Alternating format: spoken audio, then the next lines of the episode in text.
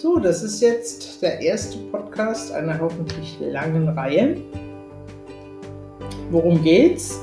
Ähm, es geht um Erasmus Plus, es geht um E-Twinning, es geht um Schülerinnenaustausche in Europa, gerne auch noch woanders hin.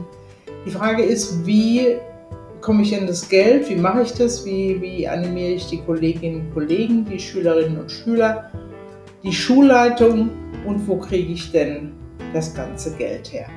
Das wäre so der Inhalt der ersten Episode rund um Austausch. Viel Spaß!